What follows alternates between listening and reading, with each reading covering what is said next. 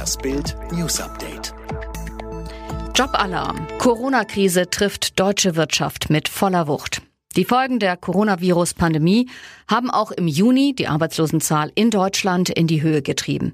Sie stieg von Mai auf Juni um 40.000 auf 2,853 Millionen, wie die Bundesagentur für Arbeit mitteilte. Das sind 637.000 mehr als vor einem Jahr. Die Arbeitslosenquote legte von Mai auf Juni um 0,1 Prozentpunkte auf 6,2 Prozent zu. Allerdings sind es eigentlich noch mehr Arbeitslose. Saisonbereinigt entspricht es einem Zuwachs um 69.000, denn im Sommer gibt es normalerweise mehr saisonale Arbeitsplätze, die dieses Jahr wegfallen.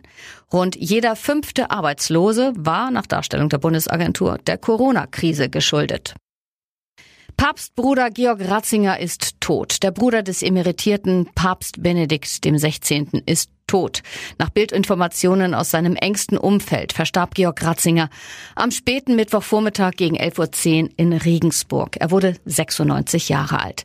Aufgrund des schlechten Gesundheitszustandes seines Bruders war Benedikt, selbst 93, am 18. Juni aus dem Vatikan nach Regensburg gereist, um seinem Bruder nah zu sein.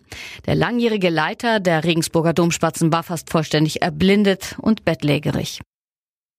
Schalke entschuldigt sich bei den Fans. Nach dem Rücktritt von Aufsichtsratschef Clemens Tönnies hat die Vereinsführung von Schalke 04 ihre Strategie für den Weg aus der sportlichen und wirtschaftlichen Krise erläutert.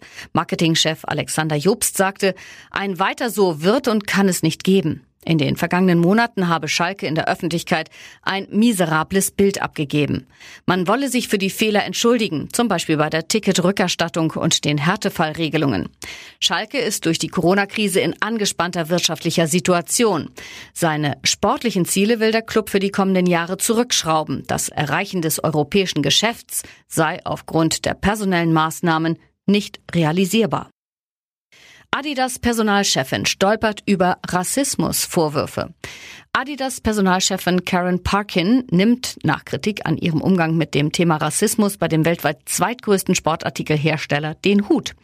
Der Aufsichtsrat habe ihr Rücktrittsgesuch zum Monatsende angenommen, teilte das Unternehmen mit. Eine Gruppe von Mitarbeitern hatte sich nach einem Bericht des Wall Street Journal kürzlich über die 55-Jährige beschwert.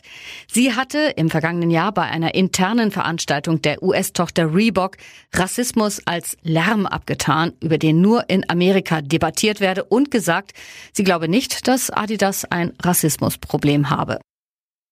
Brutale Attacke in Berliner S-Bahn. In einer Berliner S-Bahn hat ein Mann eine junge Frau aus dem Waggon geschubst und verletzt. Tatverdächtig ist ein 22-Jähriger, wie die Polizei mitteilte. Er wurde zunächst durch Zeugenhinweise identifiziert. Der Mann habe die Frau am Montagnachmittag zunächst im Zug bedroht und dann beim Aussteigen aus dem Waggon geschubst.